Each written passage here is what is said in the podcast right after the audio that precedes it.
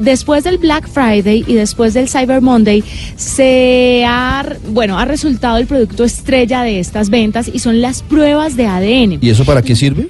Las pruebas de ADN sirven para diferentes cosas, Ricardo. Uno, para saber si usted tiene una predisposición genética a alguna enfermedad grave, pero también para saber de qué etnia tiene, o sea, qué raíces tiene ancestrales, pero también le sirve para saber si tiene hermanos de pronto, no, usted no sabe si su papá de pronto tuvo sucursales en otro lado, ¿no? O no hablemos de su papá, hablemos de mi papá.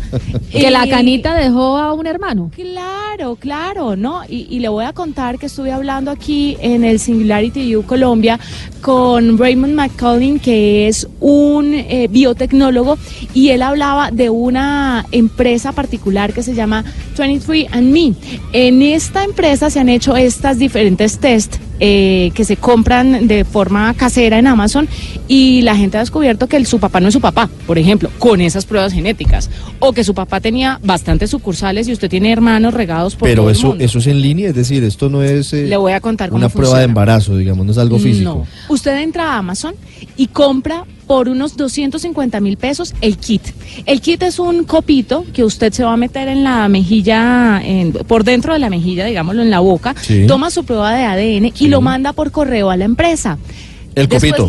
El copito. Por correo físico. Por correo físico. Después la empresa le va a contestar con un correo electrónico y le va a mostrar a usted todo su ADN y todas estas cosas que yo le acabo de decir. Si tiene una predisposición genética, de qué etnia es usted, cuáles son sus ancestros, si tiene, bueno, diferentes cosas. Pero esto se ha vuelto un negocio, sobre todo para algunas empresas que están vendiendo la información de la gente a farmacéuticas para que estas farmacéuticas saquen a la vez medicamentos. Porque la data, los datos de las personas ya están ahí y son lo más difícil de conseguir. Por eso se han puesto tan baratas también. Pero Sí. Juan, y no, le te quería contar una historia ya por el lado de no de paternidad ni de enfermedad, sino por la etnia una familia se enteró que no eran de descendencia italiana y la que hizo la prueba le contó a su familia y esto se volvió un fiasco porque la abuela no podía creer que les había quitado la identidad. Fue y, pelearon y no volvieron a hablar porque dijeron, ¿cómo así nosotros somos italianos y siempre hemos sido? Y resulta que no, que tenían era más bien eh, descendencia o ascendencia suiza. ¿Si son confiables estas pruebas? Pues, son bastante confiables, quiero decirle. Hoy, precisamente ahorita en una de las conferencias aquí en el Singularity, hablaban de que estas pruebas costaban en 1997, Ricardo, dos mil, eh, dos mil millones de dólares. Después fueron bajando a 15 mil dólares, a mil dólares, y hoy pues las compramos pues, en Amazon por 100 dólares. Mire, Pero le, le, tengo un invitado para hablar de, de esas pruebas genéticas que me llaman mucho la atención, de los riesgos y de qué tan confiables pueden ser. Claro, porque usted, aquí te quiero hacerle un paréntesis, mm. usted sabe que en un futuro, según expertos, lo más importante que vamos a tener los seres humanos son los datos. Ni siquiera la plata, el comercio y las transacciones se harán con sus datos personales. Entonces, ¿a quién le entrega eso? Juan José Yunis es director de los servicios médicos Yunis Turbay, médico de la Universidad del Norte, postdoctorado en inmunogenética es el hijo del gran maestro Emilio Yunis, recientemente fallecido, el hombre que seguramente más desarrolló la genética en Colombia. Doctor Yunis, buenas tardes. Buenas tardes, ¿cómo están? Doctor Yunis, aterrados con, con las pruebas genéticas portátiles o a domicilio o por internet, ¿qué tan confiables llegan a ser y cuál es el riesgo de, de poder compartir los datos con farmacéuticas o con otras personas? Pues a ver, la confiabilidad va a depender mucho de dónde se hagan las pruebas, eh, qué laboratorio las realice y qué pruebas estén haciendo. Entonces, por ejemplo, hay compañías que ofrecen pruebas de paternidad caseras en donde tú tomas la muestra, eh, la envías en un sobre y no sabes si el laboratorio que esté haciendo las pruebas es un laboratorio de buena calidad, de mala calidad, y te envía, te envían un resultado que que pues puede cambiar rotundamente tu vida. Hay compañías que ofrecen lo que ustedes estaban mencionando allí en la nota sobre la ancestría de las personas y eh, yo lo que quiero dejarle al público es que nadie tiene una ancestría pura. O sea, si a nosotros nos hacen un estudio, a cualquiera de nosotros los colombianos, eh, para mirar cuál es nuestra ancestría, pues va a dar una mezcla en donde va a indicar de que tenemos componente indígena amerindio muy fuerte, tenemos un componente europeo, pues de la descendencia española, y dependiendo de las regiones del país, pues va a haber un componente de mezcla afrodescendiente. La, la pureza, la, pureza es pura carreta, digamos. Claro. Sí, o sea, no hay razas puras, eso Ajá. es eh, esa la, la población en el mundo, eh, el poblamiento del mundo se ha dado a través de migraciones, de tal manera de que a medida que las poblaciones en el mundo han ido migrando, pues han ido dejando su rastro genético en los diferentes sitios geográficos en donde han estado las poblaciones. Entonces aquí hay un aspecto que, que uno tiene que valorar. Eh, yo a veces me, me, me, burlo un poco de mis amigos que me dicen, no, es que me mandé a hacer un estudio de ancestría. Y entonces le dije, sí, yo te va a decir que eres indígena, que eres blanco y que de pronto tengas algo de afrodescendiente. Y entonces me- cuando les llega el resultado y me dicen, no, pues bote la plata porque no, usted sin, sin hacer el estudio, pues ya me dijo que era lo que iba a salir allí en el reporte. Juan Y, José. y mirando los, sí, mirando los apellidos, hasta uno te puede decir, no, te va a decir que eres francés o que eres italiano o que eres holandés o eres alemán. también. Claro.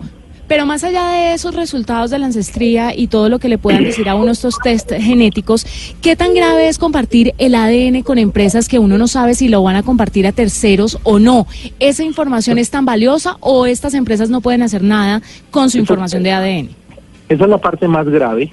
de cuando ustedes están enviando las muestras o cuando una persona envía las muestras y no dice explícitamente de que sus muestras no pueden ser utilizadas para absolutamente nada diferente, pues toda esta información genética queda a disposición de estas compañías y lo que ustedes mencionaban es una realidad.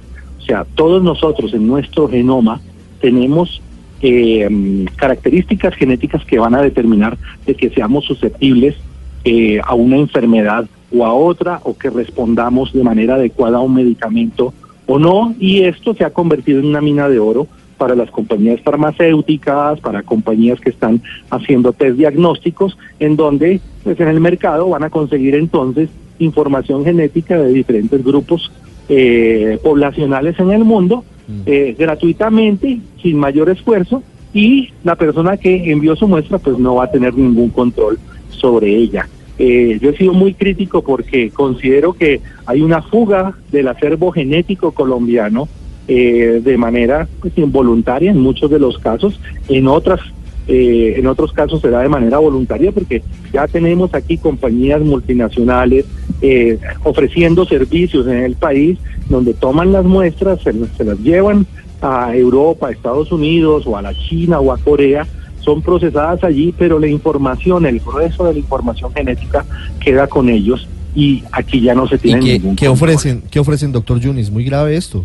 ¿Qué ofrecen? que te ofrecen, no, te ofrecen de todo, o sea, desde las pruebas diagnósticas, cuando alguien, por ejemplo, en su familia tiene una susceptibilidad genética para cáncer, entonces eh, hay compañías que ofrecen entonces los test genéticos que se pueden realizar aquí en el país, hay laboratorios que tenemos toda la capacidad para realizar este tipo de pruebas y entonces estos laboratorios ofrecen realizar las pruebas a veces a unos precios más bajos de lo que se puede ofrecer en el país, pues porque los reactivos tienen que ser importados, nos toca pagar el IVA, una cantidad de cosas, y entonces la información se va, vuelve un resultado, vuelvo y te digo, en muchos casos hay compañías en donde uno no sabe quién está haciendo la prueba, dónde la están haciendo y bajo qué parámetros de calidad.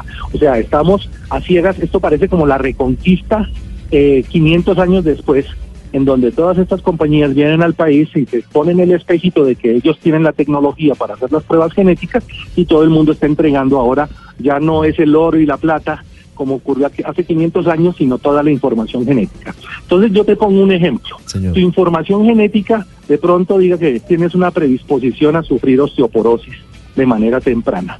Si una aseguradora médica se entera de esa información eh, y, por ejemplo, tú estuvieras aplicando a un puesto en donde tuvieras eh, un requerimiento físico, voy a poner el ejemplo, una persona que tenga que cargar bultos o tenga que cargar objetos pesados, pues la compañía le puede negar el trabajo, allí hay una discriminación de tipo genético porque han tenido eh, el acceso a una información que debería ser completamente reservada. Muy, muy interesante persona. y muy delicado el asunto, ¿No? doctor Yunis, ¿no? Estaremos Eh, hablando lo un poquito mismo, más adelante. tema. una, una EPS puede enterarse de que tú tengas una susceptibilidad genética para sufrir una enfermedad del corazón y entonces te pueden más. decir que eso es una preexistencia y entonces ya no cubrirte en tu seguro médico eh, si llegas a tener algún evento cardíaco como tal. Entonces, esto se está dando desafortunadamente de manera sin control alguno en el país, sin que el Ministerio de la Protección Social, sin que los uh, el INVIMA, sin, sin que la, el Instituto Nacional de Salud, sin que las Secretarías de Salud tengan ningún control con esta fuga de material genético. Y lo peor es que entonces ahora estas compañías multinacionales te venden entonces la información genética, entonces te dicen, mire, tengo disponible la base de datos genética de la población colombiana para que la puedan usar en sus Muy, estudios. muy serio, muy grave, No. doctor Yunis. Muchísimas gracias. ¿Cómo no? Ya regresamos en Meridiano Blue.